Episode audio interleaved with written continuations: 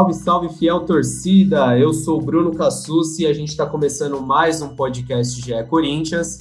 Hoje sem a apresentação do Leonardo Bianchi, ele que adora chamar todo mundo de chinelo, gosta de tirar onda, mas que deu um miguezinho e não apareceu nesta segunda-feira pós-clássico.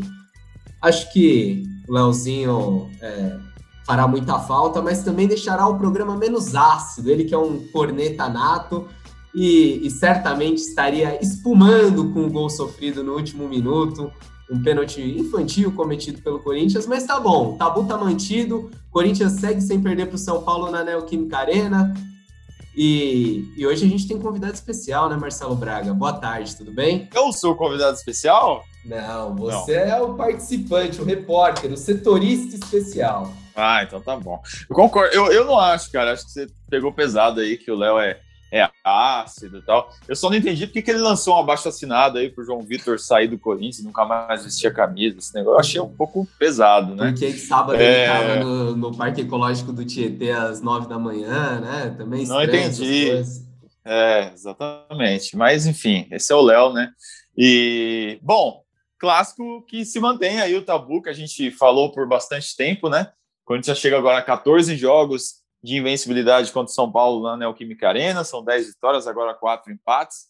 É, um saldo positivo, porque mais uma vez o São Paulo chegou favorito, com pinta de que poderia vencer o jogo, é, e não foi isso que a gente viu, né? O Corinthians ganhou aquele outro clássico no Brasileirão por 1 a 0 e agora estava ganhando por 2 a 1 até o último minuto. É, Cassus, bastante coisa para a gente repercutir com o nosso convidado. Exato. A gente vai ficar na tabelinha aqui, eu e Marcelo Braga, é, por enquanto, mas daqui a pouco a gente vai colocar mais, mais alguém nessa roda para dar muito mais qualidade nessa troca de passe. Mas me fala uma coisa, Braga, é, você assistiu o jogo de casa, estava de folga, eu estava lá na, na Neoquímica Arena, estava em Itaquera passando um friozinho, e eu vou te falar, cara, que quando saiu o primeiro gol, eu falei, hum, Hoje não, não vai dar bom, não. Hoje vai dar problema, porque era um time com um esquema tático novo. Mancini saiu com três zagueiros. É, era um time com muito garoto em campo. E era um time pressionado, né? Sábado teve protesto no CT, o Corinthians vinha de derrota para o Penharol em casa. É, achei que ia dar ruim, mas o Corinthians mostrou um poder de reação que, pelo menos para mim, foi, foi surpreendente. O que, que, você achou, Braga? É, eu também. Eu acho que o, o início ali daquele, daquele jogo com, com três zagueiros, né? O Corinthians demorou para entender como, como ia ser o funcionamento da coisa. É, muito passe errado, os jogadores não estavam se entendendo, acho que estavam ocupando mesmo a mesma faixa do campo, exercendo as mesmas funções. Ali tinha muita coisa acontecendo ao mesmo tempo sem sem necessidade. Aí o Corinthians, depois que o Luan acha aquele gol, foi um gol achado, né? Aliás, um golaço achado, porque uma bola que entrou no ângulo e que estará na cartela do Luan aí como os gols mais bonitos que ele já fez. É, do Corinthians talvez seja o mais bonito.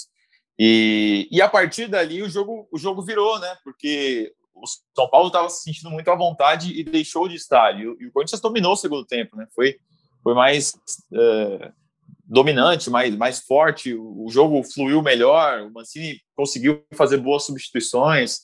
Acho que o 2 a 1 não seria injusto, a vitória do Corinthians não seria injusta e, e, e só aí aquele penaltizinho no final acabou punindo o timão. Acontece, né? Acontece, Acontece com a molecada. Eu, eu, acho que não seria realmente injusto, Braga, pelo segundo tempo, né? Porque o primeiro foi, foi muito difícil. É, o gol sai no momento que o Corinthians tinha muita dificuldade para levar a bola até o campo de ataque.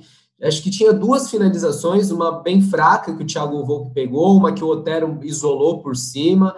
É, mas aí o, o, Corinthians não só readquire confiança, como também faz ajustes, né? A saída de bola começa a ser feita com mais qualidade, o São Paulo já não consegue pressionar também tanto no, no campo de, é, de ataque. Enfim, é, para um, um primeiro teste, pro, pelo tempo também que o Mancini teve, pelo pouco tempo que o Mancini teve para experimentar esse sistema, eu acho que foi uma boa e acho até que esse sistema pode ser utilizado mais vezes. Né? Inclusive, esse foi um tema muito é, discutido ontem na coletiva do Mancini. Ele falou três ou quatro vezes ali sobre a questão dos três zagueiros, sobre essa mudança tática e também falou sobre a possibilidade de manter ou não é, esse esquema para o jogo de quinta-feira contra o Sport Huancaio pela Copa Sul-Americana. Vamos então ouvir o técnico do Corinthians.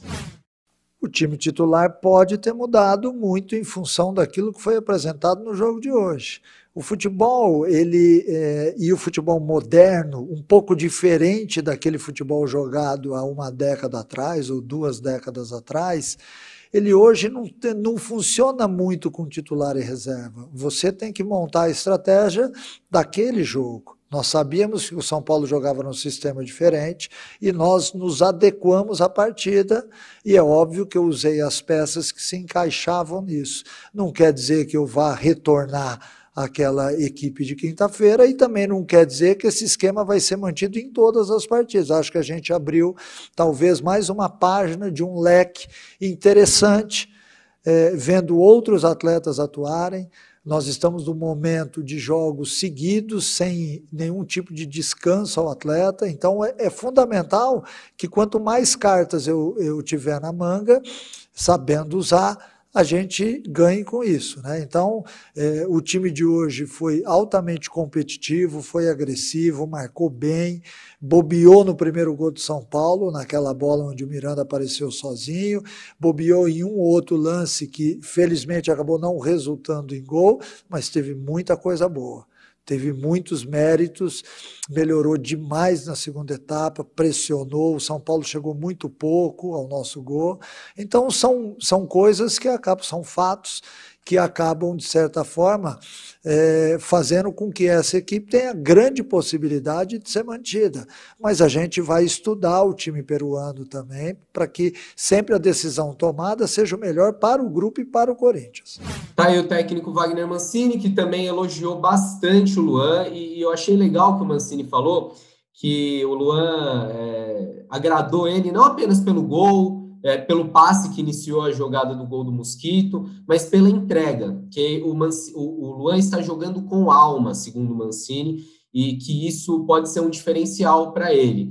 É, que, que, nota você daria para essa partida do Luan Braga? Primeiro clássico dele, oitavo gol com a camisa do Corinthians, desencantou depois de quase quatro meses sem marcar. É, eu estava com as atuações ontem, fiquei na dúvida ali entre um oito, 7,5 pelo gol perdido, teve aquele gol perdido. Acho que 7,5, né? hein? 7,5 porque ele teve uma chance de ouro também, né? Uma bola cruzada pelo Cauê, é, que ele estava de frente pro Volpe e acabou, não conseguiu acertar a bola, mas depois ele participa do segundo gol, da jogada é, do 2 a 1 do gol do Mosquito.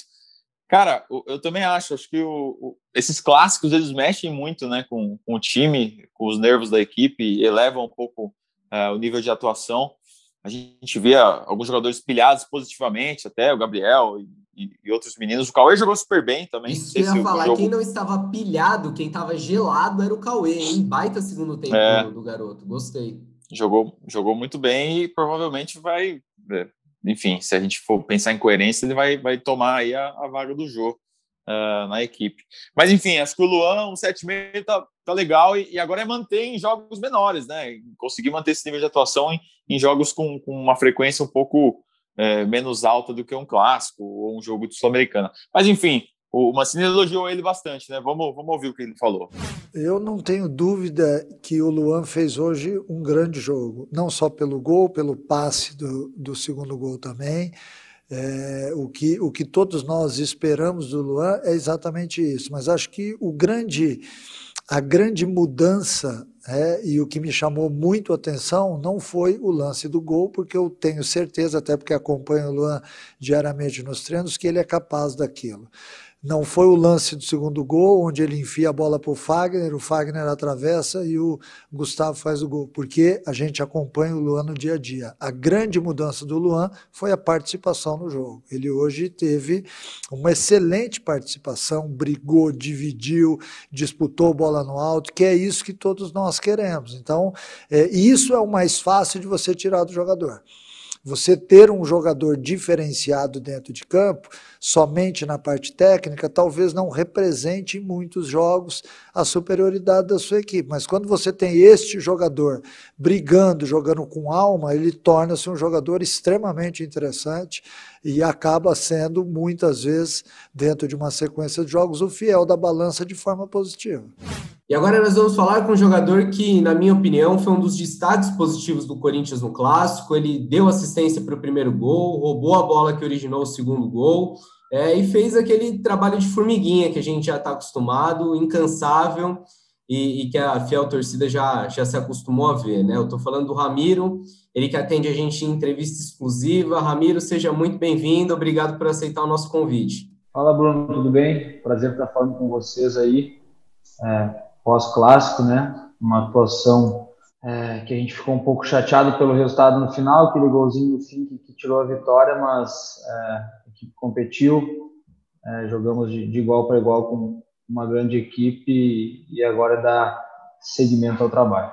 Ramiro, a gente tem, tem bastante coisa para te perguntar sobre o jogo, mas eu queria saber primeiro do horário, cara, que para o torcedor e para o jornalista foi muito inusitado trabalhar num domingo, 10 e 15 da noite. Parecia que o jogo não chegava nunca, ainda mais um clássico que tem uma ansiedade diferente, né? Eu queria saber para o jogador como que foi para vocês na concentração, essa expectativa e, e começar um clássico no domingo e terminar na segunda-feira. O sentimento para nós foi mais ou menos o mesmo, né? Ainda mais que a gente ficou em concentração, aí a gente brincou que foram dois dias aí onde as horas não passavam, né? A gente ficou aqui no CT concentrado e ansioso pelo jogo e um horário atípico, diferente do que a gente está acostumado, mas a gente está tá tendo bastante coisa atípica aí nesses últimos meses e, nos últimos talvez um, um ano e um ano e pouco aí de, de jogos a gente está convivendo com bastante coisa inédita e essa foi mais uma delas, né? Esse jogo um horário tão tão tarde de domingo. O Ramiro, é, primeiro boa tarde e falando sobre coisa inédita, é, esse esquema com três zagueiros também foi uma uma novidade para vocês e para a gente. Eu cubro Corinthians desde 2011, com Tite, com Mano, com Carilli, e a primeira vez que eu vejo um técnico nesse período escalar a equipe com três zagueiros de, de origem mesmo, de função. Eu queria que você detalhasse para a gente como é que foi isso aí. É, o Mancini disse que espelhou o esquema do São Paulo, então ele deve ter chegado na palestra e mostrado para vocês. E a partir daí, como é que é? Vocês analisam dentro de uma sala e aí vocês vão para campo, vocês fazem um treino de 11 contra 11. Como que é esse bastidor da mudança do esquema? Que acho que é uma coisa que impacta para vocês, né? É, fala, Marcelo, foi uma coisa, uh, é, para mim, olha, acho que fazia desde a época da base também, que eu não jogava. Minto, minto. Em 2013 eu eu cheguei a jogar no Grêmio com, com, com um esquema com três zagueiros, mas fazia aí quase oito anos que eu não jogava. Foi uma experiência nova. A gente treinou na véspera. O, o Mancini adotou a estratégia, passou para a gente e a gente trabalhou no campo, né? A forma que a gente ia enfrentar a equipe adversária, justamente para para espelhar sistema, para trazer dificuldade para a equipe deles. Então, acredito que é, os outros jogadores também, em algum momento da carreira, já tinham trabalhado nesse sistema, mas para nós Corinthians e para esse grupo de atletas é, é, juntos assim foi uma experiência nova onde demandou muita concentração muita comunicação para a gente conseguir colocar em prática de, de uma forma positiva e, e, e, como é que foi esse treinamento por exemplo porque a gente não tem visto né não sei se o time titular faz aquele 11 contra 0 treino invisível ou se pela mudança do esquema é, vocês enfrentaram uma equipe reserva espelhada o que dá para contar desses detalhes assim e na véspera ele montou a, a, nossa equipe, né? Ele fez um, trabalho justamente com a equipe que ia ficar fora também, simulando também o posicionamento da equipe do São Paulo. E aí a gente se prepara. É, não tem muito tempo para treinar, então é mais na conversa, num treino rápido no campo ali e na, na concentração de cada um em colocar em prática o que foi trabalhado, que foi pedido pela comissão. Então é um pouco, um pouco em campo e muito em vídeo, em conversa também, eu imagino, né, Ramiro? É uma, uma soma, né? Uma soma de, de situações, tanto da prática quanto da teórica, que a gente tenta levar a campo aí para é, dar resultado positivo. Eu imagino que para quem joga no, no, lado do campo, para os laterais, seja complicado, porque muda um pouquinho a noção de cobertura. Na sua função especificamente, o é, que, que mudou nessa forma que o Corinthians jogou? Você teve que acumular um pouco mais de, de responsabilidade na transição? É, para você especificamente, dá para falar se melhora, se piora jogar nesse sistema, Ramiro? Na realidade, a gente uh, troca um jogador de um jogador ofensivo por um jogador defensivo. Então, defensivamente, a gente fica mais mais protegido. Então, a função dos volantes ela já não é mais tão é, necessária na parte defensiva, mas aí a gente tem que atacar um pouco mais, ajudar o pessoal da frente, estar tá se somando lá para não, não chegar numa situação de, de linha de fundo, de término de, de, jogada e ter talvez só o centroavante na área, só uma uma ou duas opções de, de passe na hora da finalização, né? Então a gente teve que, que se adaptar também, mas acredito que para os volantes foram são as posições, eu acho que talvez os, os volantes e os centroavantes, posições que menos são afetadas aí nessa, nessa troca de sistema. Ramiro, antes do jogo a gente falava sobre essa semana que, que era muito importante para o Mancini e para vocês de uma forma geral, né? O clássico contra o Santos, vocês conseguiram vencer o jogo contra o Penharol em casa, que o time acabou perdendo, e esse jogo contra o São Paulo. Qual que é o estágio que você acha que o Corinthians está hoje, assim, depois desses jogos tão importantes? Olha, tem uma, uma situação que, que a gente encontra no Corinthians que é pressão e, e digamos, uma obrigação de vencer todos os jogos, né? A gente sabe a, a, o tamanho da exigência da torcida e dessa camisa, então não é novidade é, esse tipo de cobrança, a forma como a gente tem que encarar cada partida Obviamente que nem sempre a gente vai conseguir vencer, nem sempre a gente vai atuar de uma forma como todo mundo espera, como todo mundo trabalha, mas a gente tem que ter a nossa consciência de estar procurando fazer o nosso melhor, estar procurando é, é, se dedicar nos jogos e, obviamente, é, buscar resultados positivos. A gente vem é, tendo oscilações, a gente não tem hoje uma, uma, equipe titular definida, então isso são coisas que às vezes influenciam na, nas atuações. A gente está dando oportunidade para para muita gente. O clube vem passando por dificuldade, estão é, apostando muito em meninos da base que demandam um certo tempo, né, até se tornarem realidade. É, são meninos que estão passando por um processo de adaptação, é, juntamente com uma mescla de jogadores mais experientes. Então a gente está tá se dedicando muito no dia a dia, nos jogos, para procurar encontrar o equilíbrio aí e manter uma sequência boa de jogos. Miro, para a gente falar um pouquinho ainda mais sobre o clássico, né? Começa o jogo e a gente viu o Corinthians com, com dificuldade para sair do campo de defesa, o São Paulo adiantando um pouco as linhas, é, e sai o, o, gol logo cedo, né? O, na, uma bola no cruzamento, a gente vê até depois ali no estádio você cobrando o time, você e o Gabriel até discutindo, acho que para tentar entender, né? Porque foi um lance rápido e a defesa do Corinthians é, deixou o Miranda subir com muita liberdade. Eu queria que você comentasse esse início de jogo e também como que o Corinthians foi se encontrando no jogo,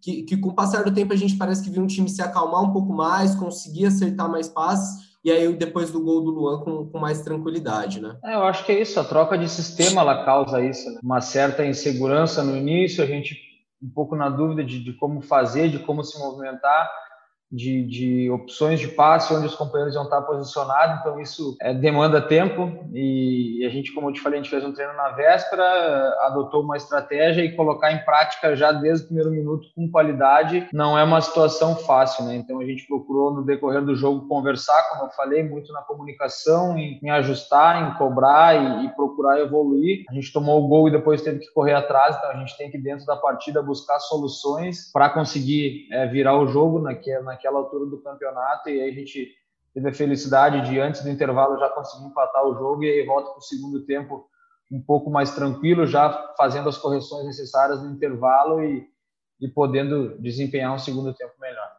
Foram dois tempos bem, bem diferentes, né? Afora a questão do, do peso de você ir para o intervalo com o jogo já em condições iguais, o Corinthians até com ânimo maior por ter feito gol há pouco tempo, além dessa questão emocional, que ajustes foram feitos para que o Corinthians fosse dominante na segunda etapa? A gente teve bastante ajuste da saída de bola, né? A gente estava é, tentando muitas vezes acelerar um passe desnecessário, entregando a bola para o adversário.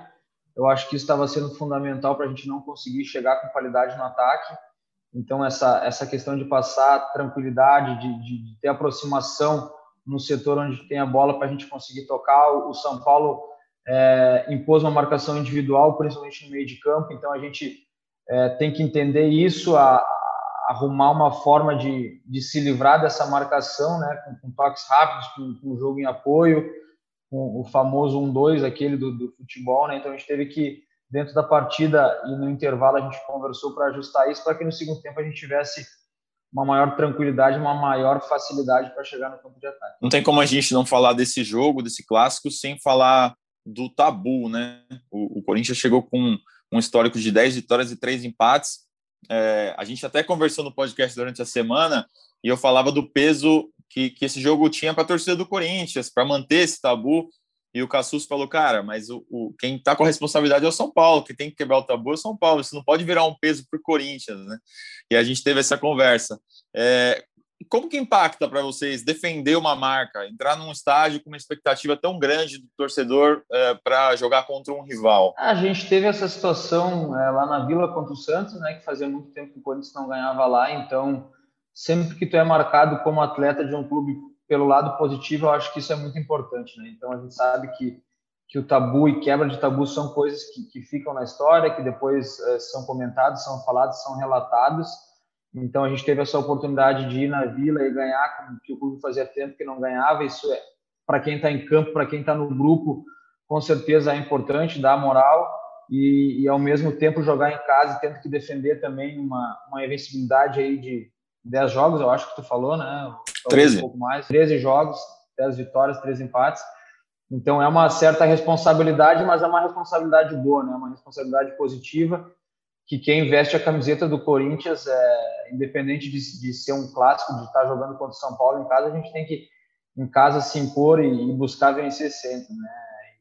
Como eu falei, esse tabu serve de motivação para que a gente continue vencendo, continue tendo resultados positivos aí no decorrer dos passos. Se o tabu serve de, de, motivação, Ramiro, eu queria falar de uma situação que aconteceu antes do jogo. No sábado, a gente viu que alguns torcedores foram até a porta do CT. Teve grito de protesto, mas também teve grito de incentivo, teve faixa, é, algo que já tinha acontecido também antes do clássico contra o Santos. É, isso, primeiro de tudo, chega até vocês, porque a gente sabe que o CT Joaquim Grave é enorme. Quando vocês estão treinando, é possível ouvir o que acontece. É, e depois também, quando você pega seu celular, você vê as imagens, como que isso impacta o elenco antes de um jogo desse tamanho? A gente escuta bastante, né, que dentro do CT, é... ah, obviamente que o CT é grande, mas o barulho também é grande, né, então a gente acaba durante o treinamento escutando. É, eu já estou no Corinthians aí há, há, dois anos e meio, praticamente, não foi a primeira vez que eu vivi isso, já teve mais mais oportunidades, isso já aconteceu, tanto positivo quanto negativamente, né, em forma de cobrança. E a, é, a gente tem que é, eu já, já aprendi que aqui em São Paulo e aqui no Corinthians isso é muito forte e a torcida cobra muito, então é, manter a cabeça no lugar, confiar no que a gente vem fazendo, a torcida está no, no, no, papel dela, no lugar dela de, de, cobrar ou incentivar e a gente tem que manter a, a, cabeça no trabalho, procurar dar o nosso melhor e, fechar a boca e corresponder com o trabalho. Acho que não tem outra forma de, de, de, de demonstrar algo diferente. É, a gente, obviamente, que fica chateado quando a torcida vem cobrar, porque a gente também se cobra muito, isso é uma, uma cobrança interna. Eu, quando perco um jogo, vou para casa é, extremamente chateado, tanto quanto torcedor, e, e a derrota ela é muitas vezes é, muito dolorida para nós também, jogadores. Não é uma, uma situação fácil de lidar, mas no dia seguinte a gente já tem que procurar virar a página para pensar no jogo seguinte, para procurar trabalhar, melhorar o que foi feito de errado então, aqui no Brasil, a gente sabe que, que a cobrança é muito em cima de resultado e a gente tem que estar com a cabeça tranquila de fazer o nosso trabalho, de continuar é, é, demonstrando força de vontade, demonstrando trabalho nos treinamentos para que os resultados é, dos jogos, se possível, sempre positivos. A gente sabe que isso não vai acontecer, mas a gente tem que estar preparado para também é, nas derrotas dar a volta por cima e, buscar novamente as vitórias. O, obviamente que o Ramiro é um cara super equilibrado, super sensato, super tranquilo. Então eu vou dar minha opinião. Achei um protesto de mau gosto, é, sem tamanho, mórbido, umas cruzes com o nome de jogador. Achei mau gosto bem feio. Assim, nunca tinha visto um protesto ainda, tão. Né? É, a gente está vendo tanta Bem morte. feio, cara. É, mas aproveitando, é, sobre os protestos também, mas sobre o foco, né? Muita gente criticando o Mancini, querendo o Mancini fora e tal. O Mancini foi um cara que tirou vocês de uma zona de rebaixamento, né? Fez um bom trabalho durante o Brasileirão, na primeira metade, não conseguiu manter na, na reta final do, do, do, campeonato, não conseguiu classificar o time para a Libertadores, mas agora vem dando sinais de, de, de, uma certa mudança no time. Essa própria jogada da mudança do esquema do jogo contra o São Paulo, acho que foi um ato de, de coragem dele também, de mexer nesse jogo. Eu queria que você fizesse uma análise desse trabalho. Por que, que o torcedor que hoje odeia o Mancini, hoje protesta contra o Mancini, pode acreditar que esse cara vai, vai mudar o, o rumo do Corinthians nesse ano? Assim? Olha, Marcelo, o que eu posso dizer é que a gente está tá tentando fazer as coisas acontecerem da melhor forma, né? Tanto o Mancini, a comissão, quanto nós jogadores.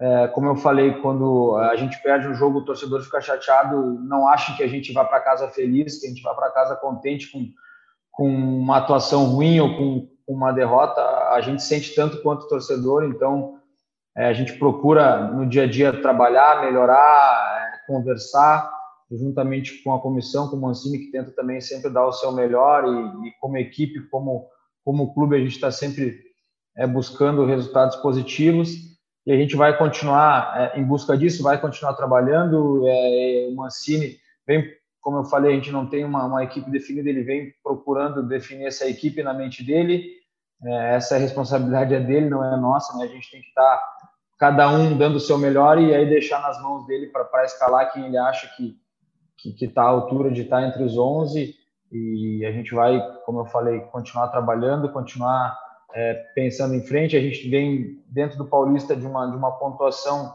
boa, liderando o grupo, é, garantido na próxima fase, então a gente também tem que ver o lado positivo das coisas. A gente tem agora um jogo extremamente importante pela, pela Sul-Americana, onde é, só a vitória nos interessa e a gente vai é, para esse jogo lá no Peru buscando a vitória para para que a gente consiga continuar com chance de classificação. Ramiro, você falou em, em, algumas oportunidades aí que quando perde você vai muito triste para casa, é, mas ontem foi uma noite de voltar feliz, eu imagino, porque você participou dos dois gols, é, seu amigo Luan também é, fez um golaço, depois deu um ótimo passo para o segundo gol. Queria que você falasse também um pouco sobre ele, é, essa, esse momento do Luan de estar tá tendo mais chances no time, é, a gente vê o Luan até mais participativo, mesmo no jogo contra o Penharol, que ele foi substituído, não estava tão mal em campo. É, e ontem, um golaço, uma boa atuação contra o São Paulo. O Mancini fez muito elogio a ele, falou que está vendo o Luan jogando com alma e que esse pode ser um, um dos diferenciais é, para o Luan. Queria que você falasse como vê o momento dele e se acha que esse clássico pode ser também um ponto de virada para o Luan. Olha, as individualidades no futebol a gente é, fica feliz tanto com, com, a minha atuação, com a atuação do Luan fazendo gol, dando, dando praticamente uma assistência para o segundo gol ali junto com o Fagner. Acho que foram dois, tanto o passe do Luan quanto o cruzamento do Fagner. Também foi muito feliz mas a gente tem que sempre colocar, na minha opinião, no, no, futebol, o coletivo na frente do individual, né? E a gente não tem como eu ir para casa feliz tomando gol no último lance do jogo, onde a gente deixa escapar uma vitória num clássico, onde a gente deixa escapar dois pontos aí que, que nos colocariam ainda melhor na tabela, pensando já na, numa próxima fase, em decidir em casa. Então, foi um, misto de, de emoções, digamos assim, né? Feliz pelas individualidades, mas trocaria talvez as individualidades por uma vitória. Eu acho que isso que a gente tem que pensar é, é, é o Corinthians vencer, é o Corinthians num, num todo, num coletivo, é, conseguir os três pontos, vencer um clássico em casa. Então acabou ficando aquele gostinho amargo por esse gol que a gente sofreu no último lance, num jogo onde a gente buscou uma recuperação, buscou uma virada, e aí a gente deixou escapar essa vitória. Então, é, meio feliz e meio triste, digamos assim, né? naquele, naquela sensação de que podia ter, ter sido melhor, mas também a gente está num, num, caminho. O Luan também é um cara que vem trabalhando, vem buscando o espaço dele, vem buscando se firmar aí, está recebendo essa sequência e também é, retribuindo dentro de campo, que eu acho que isso é o essencial, é receber a oportunidade de treinador e dentro de campo a gente conseguir corresponder. O Ramiro, eu queria que você falasse eh, sobre dois pontos. A gente falou sobre esse ano de transição, de molecada, né, de, de bastante gente entrando. Ontem, por exemplo, eh, muita gente vinha elogiando o Raul e o João Vitor, é, fizeram bons jogos, bons jogos e até no clássico foram bem também. Mas o Raul, no primeiro lance do gol, ele estava na bola do, do, Miranda, o João acabou fazendo o pênalti no final. Acho que faz parte do processo de aprendizado também dos meninos, né, dessa evolução. Como é que vocês mais experientes estão ajudando essa molecada uh, no desenvolvimento? E também pensando nessa, nessa nesse resto de temporada, Corinthians e São Paulo dos grandes são os que estão aí é, com a mão na vaga nas quartas de final do Paulistão. É, chegar a uma final, ganhar um título estadual, você acha que vai surpreender muita gente esse ano, se isso acontecer? Olha, primeiro, quanto aos meninos, é, é, oscilação, erros e acertos vão fazer parte, né? principalmente nesse início. É, eles têm que ter o respaldo tanto da comissão quanto de nós, os mais velhos aí, de dar confiança para continuar é, fazendo, continuar melhorando. A gente sempre comenta que quando ganha e quando vai bem não é o não é o craque, quando erra ou quando perde um jogo também não é não é o pior jogador do mundo. Né? A gente tem que procurar buscar o equilíbrio, escutar quem está com a gente no dia a dia, ter uma, uma autocrítica, que eu acho que isso é importante para buscar evolução. Como eu falei, eles vão, vão acertar, vão errar, mas a gente tem que estar tá aqui para respaldar e, acima de tudo, eles também buscando sempre uma melhora com a cabeça boa, com a cabeça tranquila, para quem sabe aí é, futuramente dar, dar, dar muitas alegrias para o clube. São jogadores jovens que têm um processo, uma margem de evolução muito grande e a gente fica torcendo para que isso aconteça e que eles estejam com a cabeça boa depois de, de uma derrota, depois de um erro, para continuar trabalhando, dar a volta por cima e, e fazer outras, outras grandes partidas como já fizeram. E a tua segunda pergunta foi... É, o São Paulo e o Corinthians são, são os grandes que hoje estão ah. é, você acha que tem chance de, de repente de disputar um título de, e isso vai surpreender muita gente esse ano se isso acontecer? Cara, eu acho que no dia que o Corinthians conquistar um título e surpreender, alguma coisa está errada, né? Acho que o Corinthians, ele pelo tamanho do clube, é, pela história, pelo, pelos últimos aí 10 anos que, que foi quando eu vivi no profissional, o Corinthians sempre teve é, é, batendo por título, sempre teve brigando na parte de cima das tabelas, então é, a gente vem de, de, uma oscilação, vem num processo de transição dentro do clube, como eu falei, muitos meninos jovens recebendo oportunidade, compondo elenco profissional, mas é Corinthians, né? A gente não tem que é, a camisa é a mesma, a história é a mesma, a vontade de vencer tem que ser a mesma. Então a gente vai pensar passo a passo, pensar fase por fase. Obviamente que, que o sonho final sempre é a conquista, mas a gente tem que ter os pés no chão de, de continuar trabalhando e, e, pensar jogo a jogo para quem sabe no final da competição a gente ser campeão. Boa, vale a gente lembrar que o Corinthians ainda joga na fase de grupos do Paulistão, mas já está classificado para a próxima fase. É, mas agora o Corinthians pensa na Sul-Americana, porque quinta-feira tem jogo no Peru, o Corinthians pega o esporte Juan Caio. É, por conta da pandemia, o Juan Caio não está mandando os jogos lá na altitude, para sorte do Corinthians, que se livrou aí de 3.300 metros de altitude. É, é uma decisão, né, Ramiro? Esse jogo vale muito para vocês. O Corinthians é, empatou na estreia, perdeu para o Penharol em casa. É vencer ou vencer para chegar com força, chegar embalado para o jogo no Uruguai depois, né? Não tem outra escolha, não tem outro caminho que não buscar a vitória, né? A gente vai respeitar muito a equipe deles, como a gente respeita todos os adversários, mas para a gente, se a gente quiser sonhar com alguma coisa na competição, a vitória é imprescindível, né? A gente já deixou escapar dois pontos no Paraguai, perdemos três pontos em casa e, e, não tem mais, mais conversa, como eu falei, né? Agora, nesse momento, é, é falar pouco, focar no trabalho, focar nos nossos objetivos e ir para campo e, e mostrar trabalho, mostrar resultado para a gente continuar vivo na competição. Já teve tempo de ver alguma coisa do, do time de lá, do adversário, ou agora que o Mancini vai começar a mostrar vídeo para vocês, vocês vão se preparar mais para esse jogo? É, a partir de hoje, né? A gente costuma, a gente tem jogo aí dois jogos por semana, então sempre na, nas vésperas do jogo é onde a gente começa a pensar no adversário seguinte. E a partir de agora a gente vai é, focar total para esse jogo da, da Sul-Americana, que é, que é muito importante estudar e analisar a equipe deles para saber a forma que a gente vai enfrentar e, e, e, por onde a gente pode buscar a nossa vitória. É, eu queria saber como é que tem sido para vocês fazer viagens internacionais também nesse momento. Né? Vocês foram para o Paraguai, a gente está no meio de uma pandemia, é claro, vocês fazem testes quase que diários aí, né? Vocês são muito testados, mas é, como que é viajar? A família fica preocupada? Você tem filho pequeno em casa também, né? Como é que tá essa situação assim? Cara, na verdade, voo, os voos internacionais estão iguais aos nacionais para nós, né? A gente está voando sempre com, com o voo fretado. É, a diferença é que no nacional a gente não tem passado é, por dentro do, dos aeroportos, a gente tem sempre é, saído por uma, uma saída alternativa e no internacional a gente tem que passar pela, pelo raio-x, pela alfândega, normal como qualquer outro voo, mas aeroportos vazios, então a gente está é, praticamente isolado aí dos demais e, e a família fica um, um, pouco mais tranquila e a gente não tem escolha também, né, Marcelo? A gente tem que seguir aí nessa, nessa pegada, é, seguir cumprindo o que nos é, nos é passado, determinado aí e pensar somente no jogo, somente no adversário para buscar vitórias. Mas na, na, pandemia é a tal da bolha, né, Ramiro? De passar muito tempo no CT, um jogo atrás do outro. Marcelo te perguntou da família, mal tem visto a família, eu imagino, né? É, isso está sendo bem difícil até para mim, por, por ser por ter sido pai recentemente, obviamente que está sempre na concentração, jogador nenhum gosta, mas é a situação que a gente tem no momento, é a forma que a gente tem que encarar é, esse ano aí para conseguir terminar dentro do prazo e a gente tem que abrir mão mais uma vez de, de, de situações familiares aí em prol do nosso trabalho, em prol do Corinthians aí e vamos embora, não vamos ficar lamentando, vamos pensar pelo lado positivo aí, a gente tem a oportunidade de vestir a camiseta de um grande clube e, e vamos para cima. Minha última, é, são duas, tá? Uma sobre o passado, uma sobre o futuro. Passado, vocês recentemente fizeram um jogo contra o Internacional, né? Que vocês impediram o título do Inter é, no Brasileirão. Queria saber se você recebeu muitas mensagens de gremistas te agradecendo por, esse, por essa atuação, por esse empate que segurou o Inter.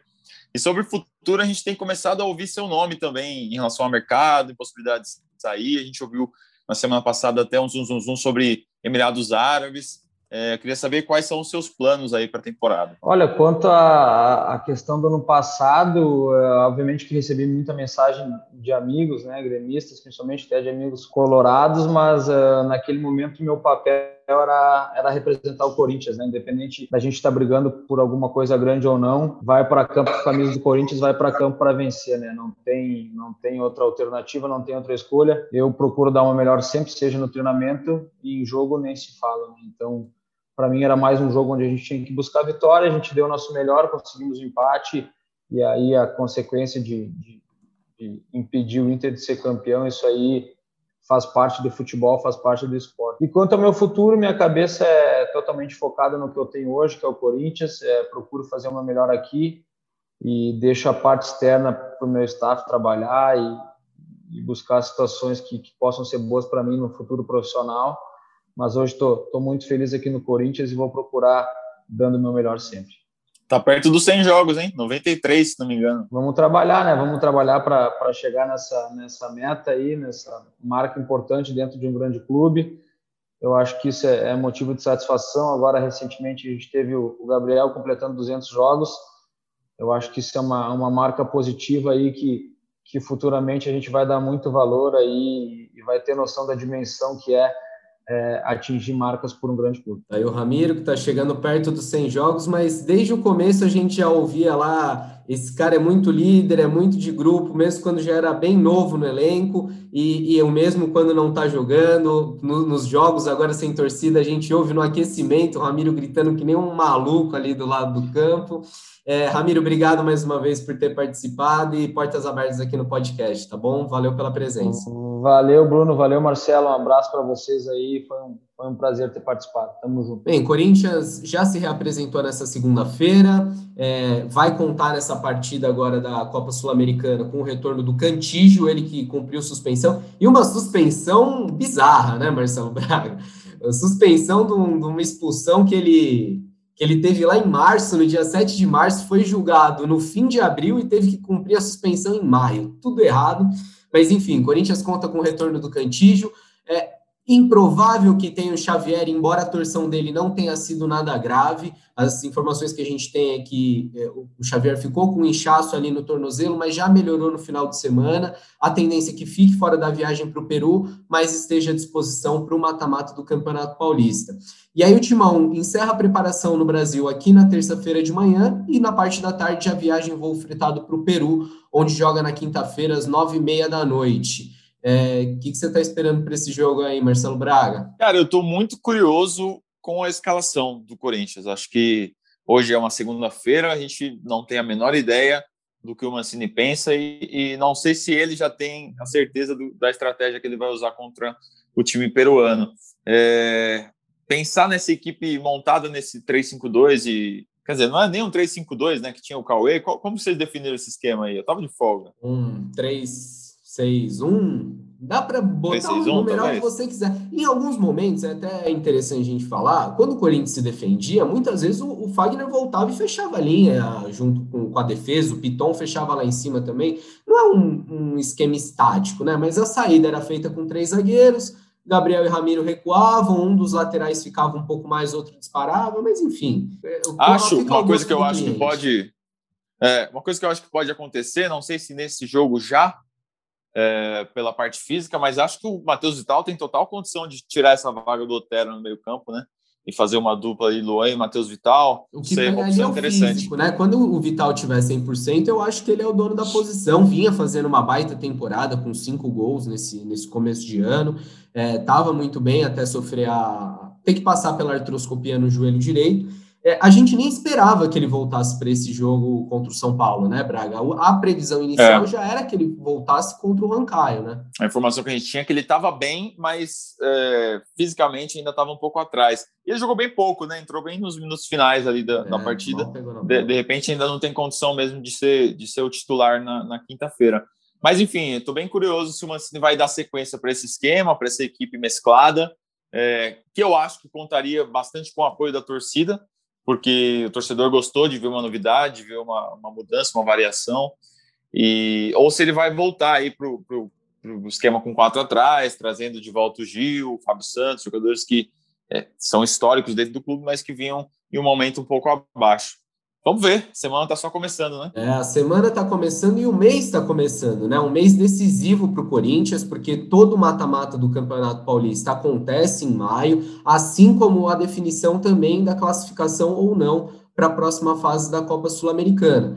É, o Corinthians, já classificado no Campeonato Paulista, encerra sua participação na primeira fase nesse domingo agora, na Neoquímica Arena contra o Novo Horizontino, e aí espera quem vem, muito provavelmente virá a Inter de Limeira, que é a segunda colocada do Grupo A, é, tem 12 pontos contra 7 do Santo André, a Inter ainda tem um jogo a menos, enquanto a gente grava aqui, muito provavelmente o Corinthians vai pegar a Inter de Limeira na próxima fase, e aí é, tudo ou nada, tem que ganhar os jogos da Copa Sul-Americana, porque só o primeiro se classifica para a próxima fase. Promete esse mês de maio, hein, Braga? Até porque no final do mês alguém vai, ó, descansar, descansinho, é isso que eu tô sabendo? É, tá, tá correto? não, tá final do mês não, bem no comecinho eu já vou sair de férias, fica Oi. tranquilo. Daqui a pouquinho aí, dia 15 eu já tô puxando meu barco pro quarto do lado para assistir aos filmes. É, e o Corinthians, se for pegar a Inter de Limeira, já tem dois desfalques para outro lado, né? Tiaguinho e Matheus Alexandre, emprestados aí pelo Corinthians,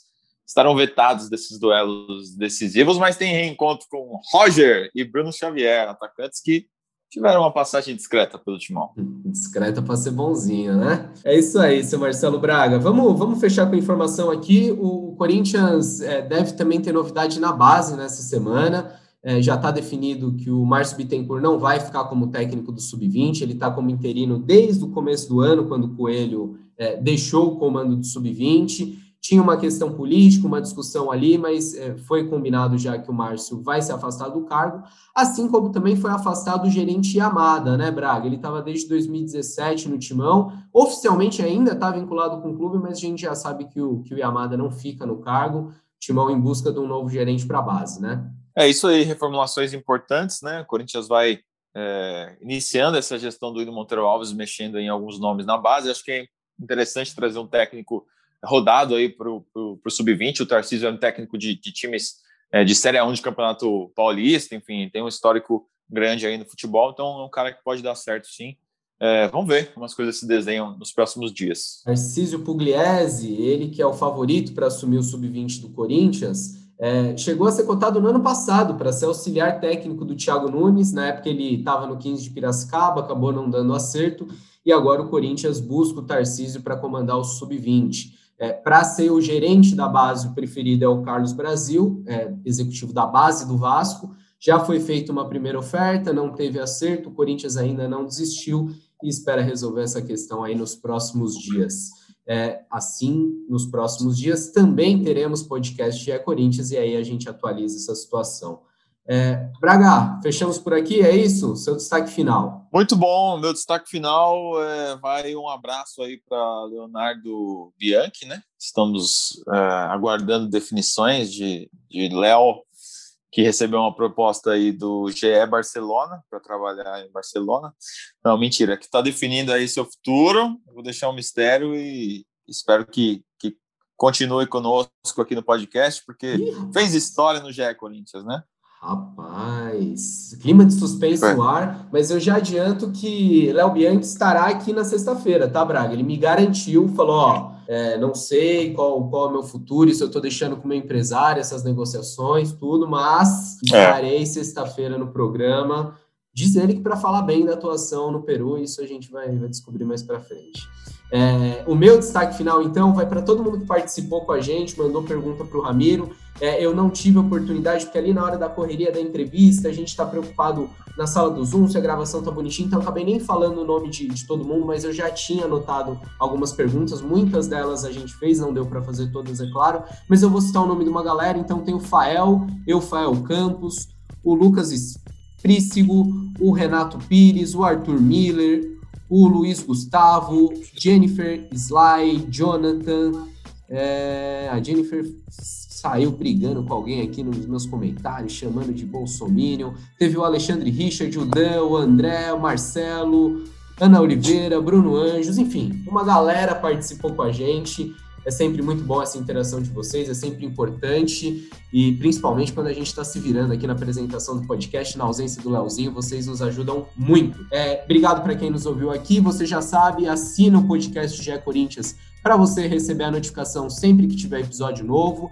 E você pode ouvir a gente em qualquer plataforma aí. Todas as plataformas eu estou sabendo que tem GE Corinthians, então no Deezer, no Google, na Apple, no Spotify, do Globoplay também, para quem gosta do aplicativo do Globoplay, você sai ali do Big Brother, vê um negocinho, vê uma série, ouve a gente. E é isso, rapaziada. Sexta-feira estamos de volta. Obrigado a quem nos ouviu e até a próxima. Um abraço e tchau.